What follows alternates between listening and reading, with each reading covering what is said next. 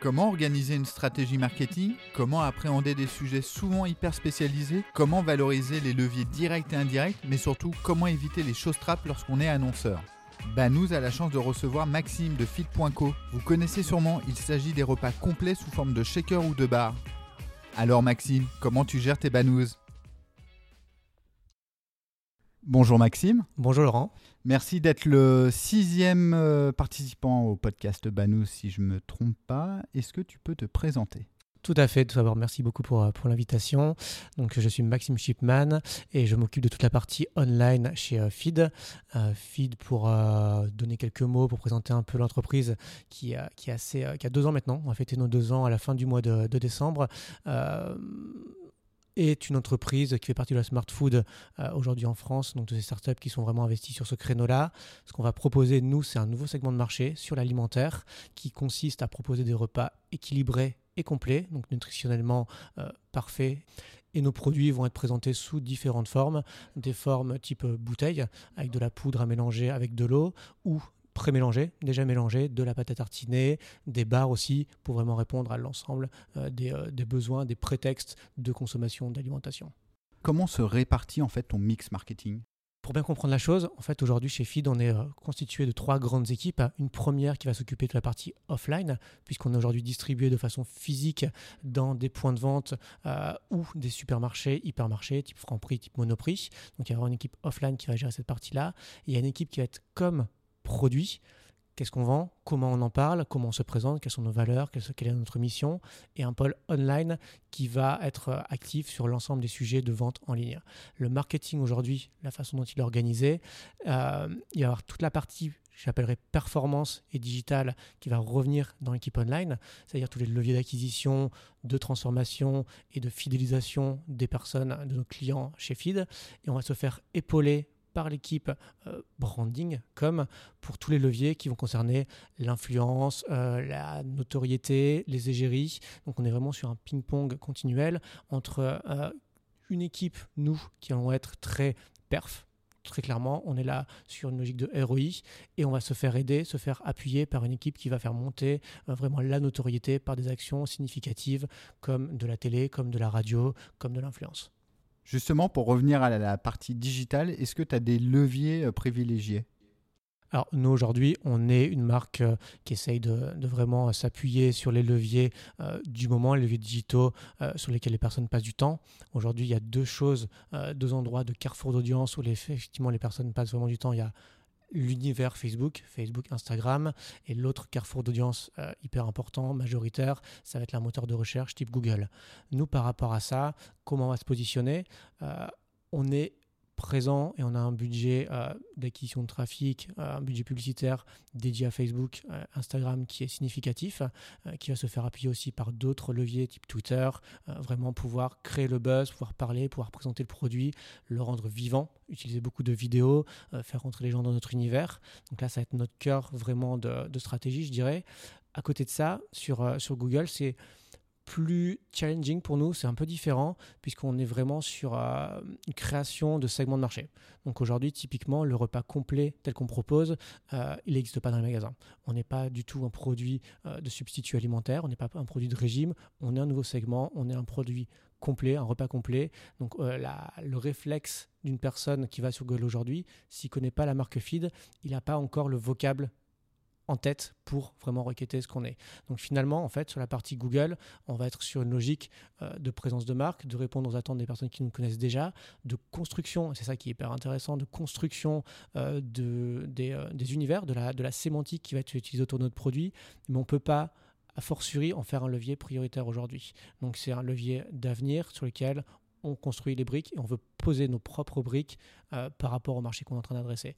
Donc c'est ce qui nous a poussé vraiment à revenir sur euh, d'autres leviers euh, de visibilité, de, pédagogie aussi, parce qu'effectivement le produit est nouveau, la façon de consommer est aussi complètement nouvelle, donc on doit le présenter, on doit le mettre en image, en vidéo. Donc Google, Instagram, Twitter aussi, euh, pour des raisons euh, de cœur de marché, de cible.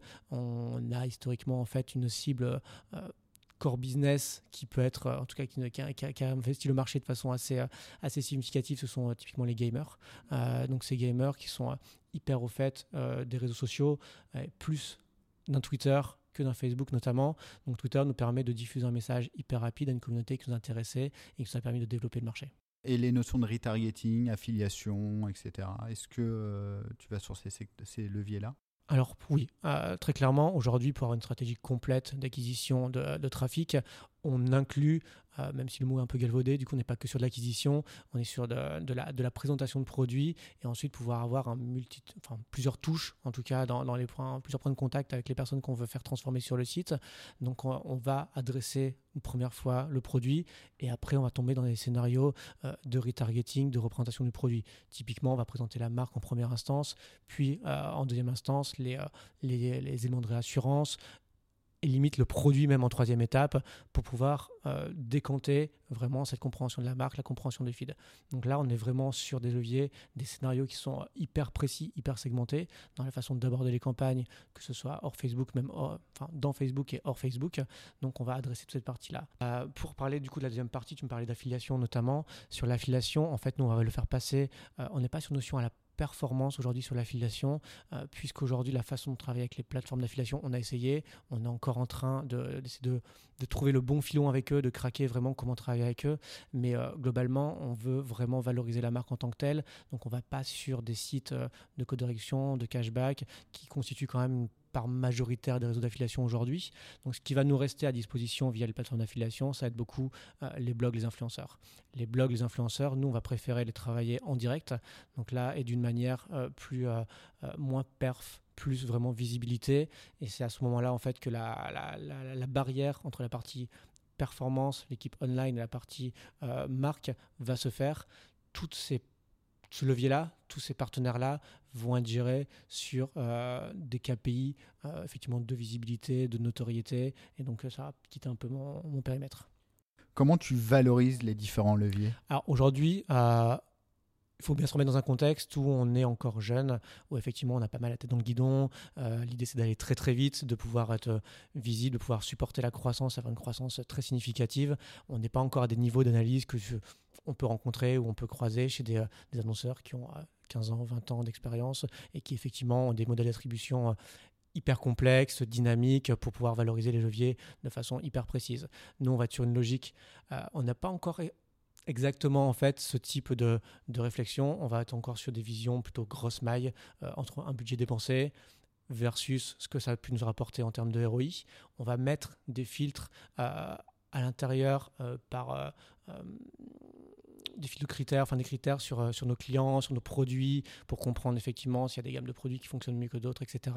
Mais par source et sur l'attribution, c'est encore un peu compliqué. Euh, on n'est pas encore vraiment à ce stade-là. Ça va être la, next step euh, et qu'on espère pouvoir atteindre assez rapidement.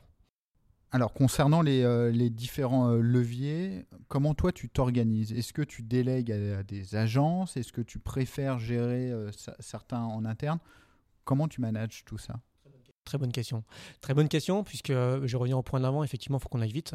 Donc, euh, il faut à chaque levier se poser la question euh, du temps que va prendre un levier pour setuper les campagnes, pour mettre en, forme les campagnes, pour les, scaler. Se dire, est-ce qu'effectivement, le temps que j'ai passé, comparativement au chiffre d'affaires que je vais pouvoir générer, est-ce que ça a vraiment du sens? Je vais revenir sur la comparaison entre Facebook et Google. Google, tout à l'heure, je parlais vraiment d'un univers. On est en train de créer, euh, on est sur de la long tail, on est vraiment sur des mots-clés à plusieurs occurrences. Euh, c'est hyper chronophage, c'est très technique.